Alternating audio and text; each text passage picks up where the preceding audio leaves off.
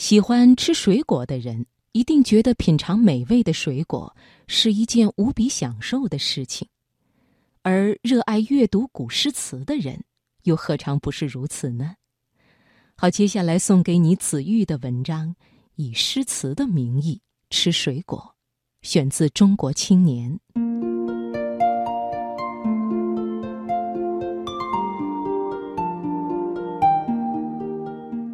小时候，一切欢乐和忧愁，差不多都跟吃有关。比如一出生，大概是出于对这个未知世界的本能恐惧，就开始哭。这是一个人最初的忧愁。这哭声是怎么止住的呢？多半是小嘴巴吮到了母亲的乳汁之后，各种新鲜味道，咸、酸、香、甜接踵而至。这些味道仿佛为我们的人生打开了一道大门，而小时候的一切好恶也都跟吃有关。比如，我喜欢去隔壁的王大娘家串门，因为王大娘做的果糖花生香极了；但我不喜欢去后院的赵婶子家，因为赵婶子有一次煎糊了鱼，那股焦糊味儿。在他家墙上足足挂了一年，难闻的很。比如，我喜欢夏天而不喜欢冬天，因为小时候瓜果几乎是唯一的零食，而夏天那简直就是一场盛宴。小时候认为品尝瓜果是一件美事，长大后方知读诗亦是一件美事。如果把二者合为一，岂不是美上加美了？不知你是否读过蒋捷的《一剪梅·舟过吴江》？一片春愁待酒浇，江上舟摇，楼上帘招。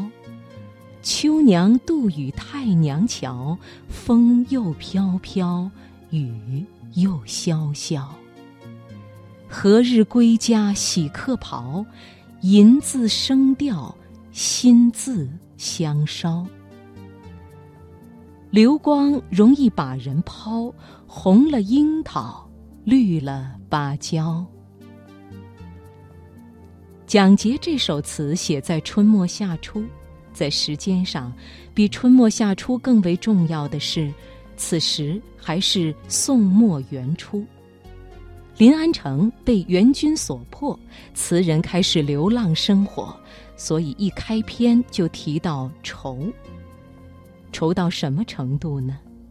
愁到连秋娘和太娘的美也无心欣赏，只看到眼前的风雨交加，仿佛所有的伤心事都是出现在春天将要过去的时候。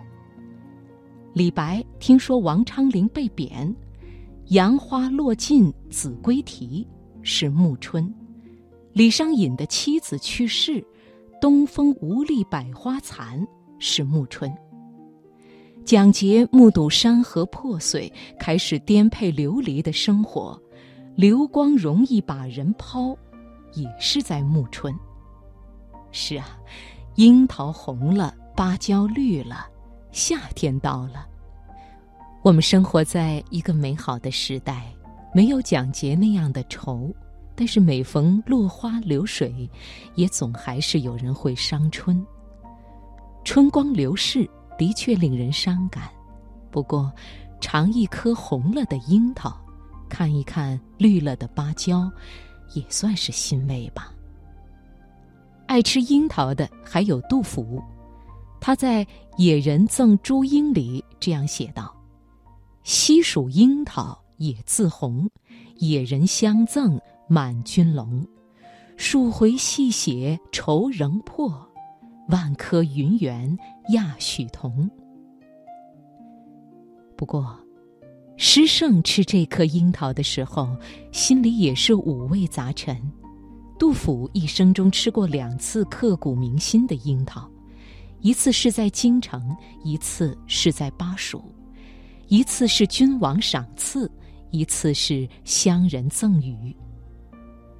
人生大有不同，比如杜甫：“会当凌绝顶，一览众山小。”是他。白头搔更短，浑欲不胜簪，也是他。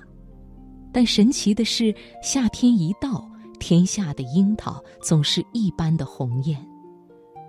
无论是太平盛世，还是战乱的荒年，樱桃都有着不受这世事打扰的娇嫩与匀称。樱桃还是那颗樱桃，变的是吃樱桃的人。在诗中喜欢写水果的，除了杜甫，还有苏轼。苏轼曾经在《惠州一绝》中写道：“罗浮山下四时春，卢橘杨梅次第新。日啖荔枝三百颗，不辞常作岭南人。”如果用一句话来概括苏轼的一生，那就是：他不是在被贬的地方，就是在被贬的路上。继杭州、密州、湖州、黄州之后。公元一零九四年，朝廷又把五十八岁的苏轼贬到了广东惠州。如今在地图上看，惠州离广州、深圳都仅一步之遥，是繁华之地。但在当时并非如此。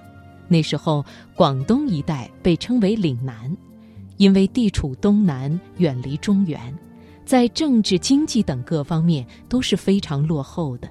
加上气候炎热，所以历代的封建统治者都把政见不同的罪大恶极者贬谪到岭南来，生活已经苦到了顶点，总要给自己找点甜头。苏轼发现了荔枝，罗浮山下的卢橘和杨梅都酸甜可口，但是苏轼却钟爱荔枝。甚至如果每天能吃上些许的荔枝，即便留在这里，他也不觉得是为难之事。在了解苏轼的人生之前，我认为天底下最爱吃荔枝的人是杨贵妃，毕竟一骑红尘妃子笑，无人知是荔枝来。但是读了苏轼的诗，我才知道，杨贵妃充其量是荔枝的路人粉。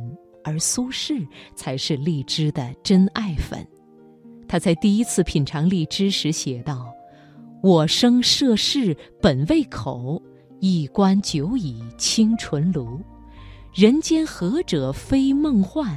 南来万里真良途。”来惠州尝过了荔枝，连家乡的味道也忘了。人生祸福相依。没想到远涉万里来南方，原来竟是美差。在新年时，他写道：“栗子几时熟？花头今已繁。探春先剪树，买下欲论园。”在隆冬时节，他就开始盼着荔枝成熟了。在送别朋友时，他觉得笋蕨一类。不足为奇，只盼着荔枝早日成熟，好与友人分享。于是写道：“流失损绝不足道，怅望荔子何时丹。”如果活在当今，恐怕苏轼早已成为荔枝的代言人了。诗人范成大也是水果的爱好者，他的《四时田园杂兴》中写道。梅子金黄，杏子肥，麦花雪白，菜花稀。日长篱落无人过，唯有蜻蜓蛱蝶飞。诗人范成大出生在北宋的最后一年，靖康之乱的时候，他才只有一岁。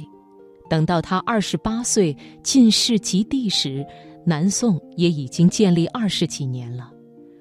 除了求和派之外，全国上下有一个共同目标：抗金。范成大一介文人，自然不能在沙场上所向披靡，但他做到了在谈判桌前不辱使命，以至于他到了晚年，朝廷都不同意他退休。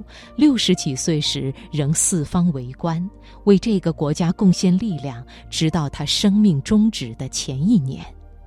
还好，这期间因为范成大五次请辞，朝廷准许他致仕，这个诗人才得以有一段长达十年的田园岁月。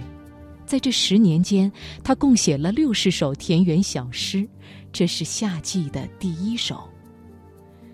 他在《夏日田园杂兴》这一组诗里，还写到了稻田麦浪、黄丝蚕桑、云田蓟麻、槐荫满窗。但是夏天来到的那一刻，诗人首先关注到的还是金黄的梅子和果肉肥厚的甜杏。